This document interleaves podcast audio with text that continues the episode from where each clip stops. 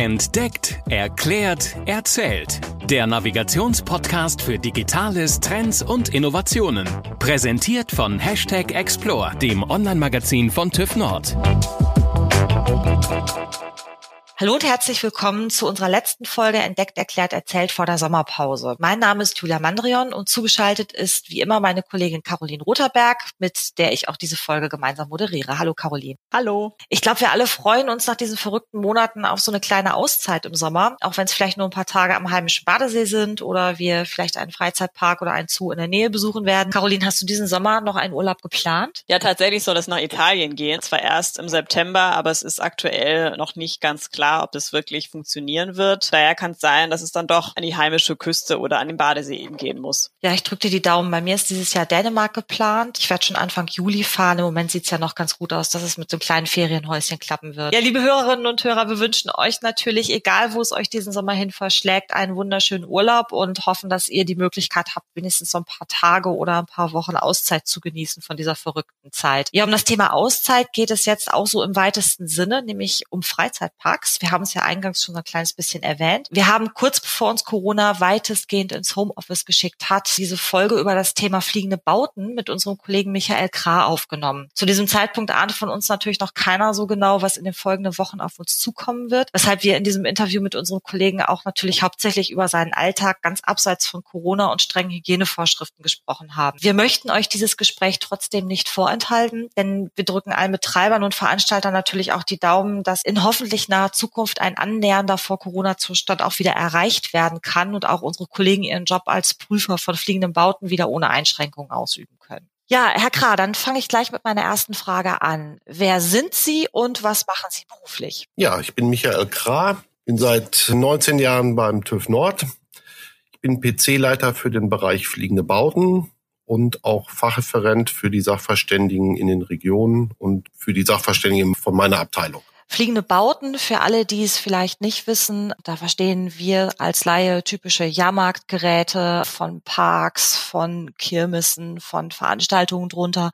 Meine erste Frage an Sie, wie wird man denn überhaupt Sachverständiger für fliegende Bauten?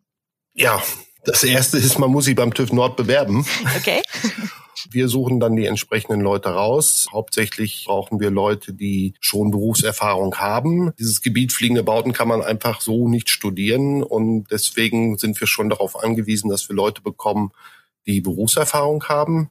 Nicht unbedingt in dem Bereich, aber in der Industrie. Und die Leute werden ausgebildet bei uns. Es gibt eine Modulausbildung hier, je nachdem, was für einen Fachbereich man hat, Elektrotechnik oder halt eben Maschinenbau oder halt eben Bautechnik. Durchläuft diese Ausbildung von einem anderthalb Jahren und wird dann Sachverständiger und wird dann im Prinzip von alleine gelassen.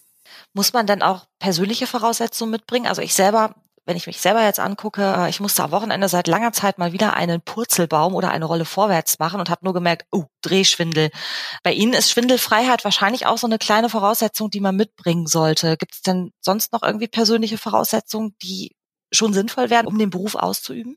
Ja, man sollte natürlich schwindelfrei sein, weil wir natürlich auch die Anlagen besichtigen müssen und dementsprechend werden wir auch auf ein Riesenrad hochsteigen. Da sollte man also schon von der Kondition her ein bisschen besser aufgestellt sein. Ansonsten sollte man ja eine Affinität für Technik haben und auch über den Tellerrand hinaus gucken können. Wir haben also in unserem Bereich ja nicht nur eine Ingenieur ein Ingenieurbereich, den wir stur betrachten, sondern wir müssen auch noch vieles nebenher betrachten. Wie sieht denn bei Ihnen so ein typischer Joballtag aus? Ach, das kommt immer ganz drauf an. Wenn wir also normale wiederkehrende Prüfungen an so einem fliegenden Bau haben, ist es so, dass die Leute sich vorbereiten im Büro, schauen sich nochmal die alten Berichte an, fahren dann zum Kunden raus, verschaffen sich einen Überblick über die Anlage und dann geht es ans Prüfen. Es wird meistens von unten nach oben geprüft. Das heißt, wir schauen uns das Basement an, also die Sohle meinetwegen des fliegenden Baus, arbeiten uns weiter hoch bis meinetwegen in die Spitze des Riesenrades,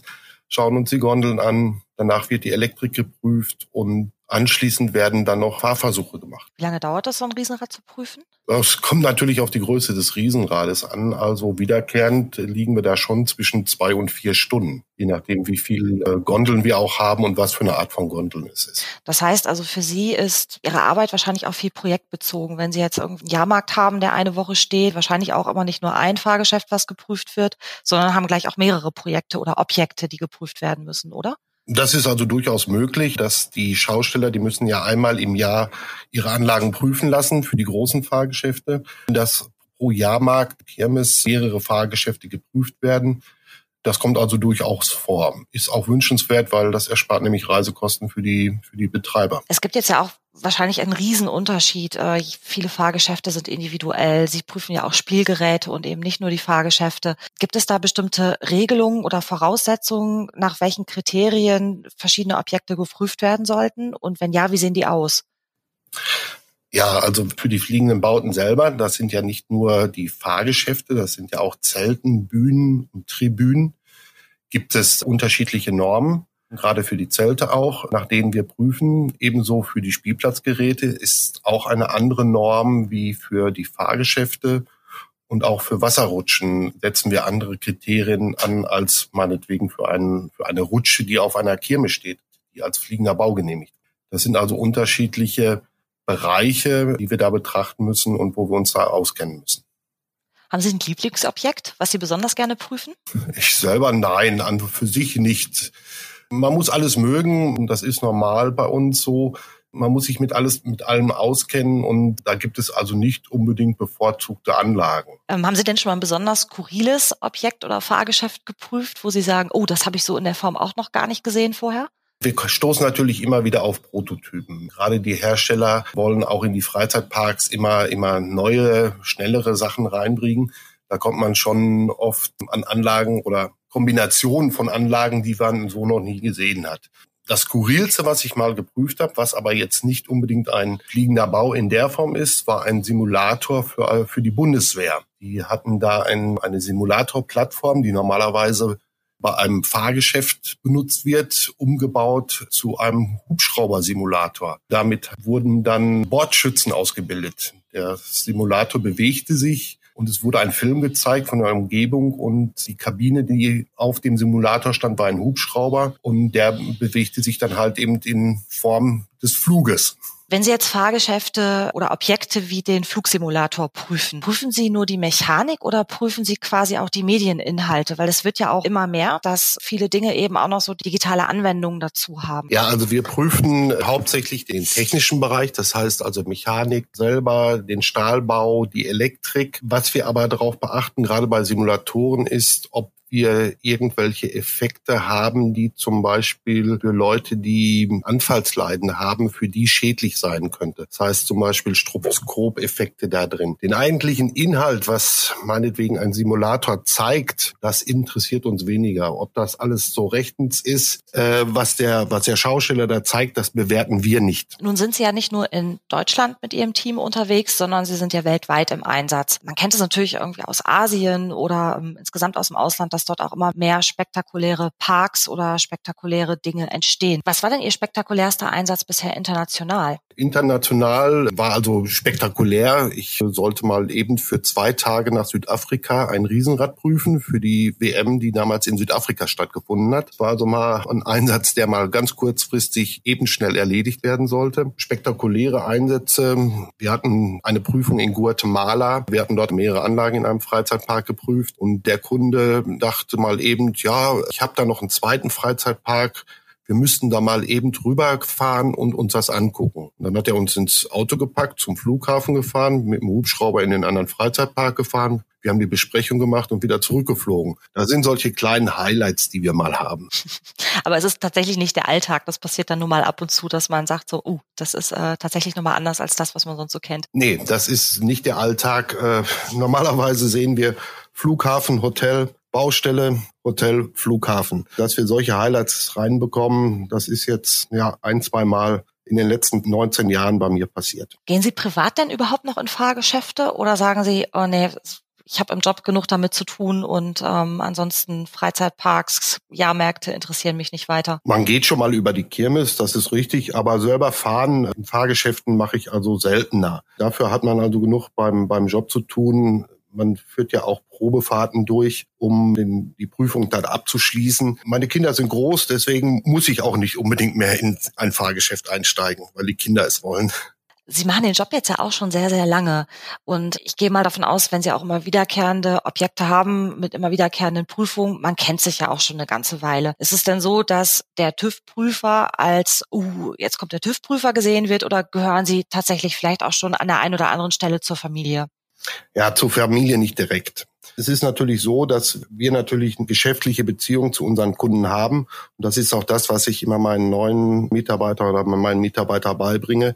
Wir arbeiten mit unseren Kunden zusammen und nicht gegen unseren Kunden. Wir haben ein normales Verhältnis. Es ist klar, zu Leuten, die man etwas länger kennt, baut man natürlich eine etwas engere Kundenbeziehung auf als zu ganz frischen Kunden. Die älteren Schausteller sehen das also ganz gerne, dass wir uns auch ein bisschen rechts und links mit ihnen darüber unterhalten, was so auf einem Kirmesplatz passiert. Man erfährt da schon mal was Privates. Das gehört, also auch der persönliche Kontakt gehört einfach dazu. Ja, letztendlich. auf jeden ne? Fall. Ich möchte mal auf ein letztes Thema eingehen. Und zwar, wir haben es ja gerade schon ganz kurz angedeutet, das Thema Digitalisierung. Das macht ja auch vor Fahrgeschäften nicht halt. Sehen Sie denn, dass sich in Zukunft auch Ihre Art der Prüfung ändern wird oder ändern muss, um auch diesem ganzen technischen Fortschritt auch in Ihrer Branche ja, damit Schritt zu halten? Die Digitalisierung äh, macht sich natürlich auch bei den Fahrgeschäften bemerkbar. Die Prüfung selber wird sich nur in der Form ändern, dass das, was in den Prototypen ja digitalisiert wird, wird prüfen müssen. Also es kommt mehr darauf an, dass speicherprogrammierbare Steuerungen überprüft werden müssen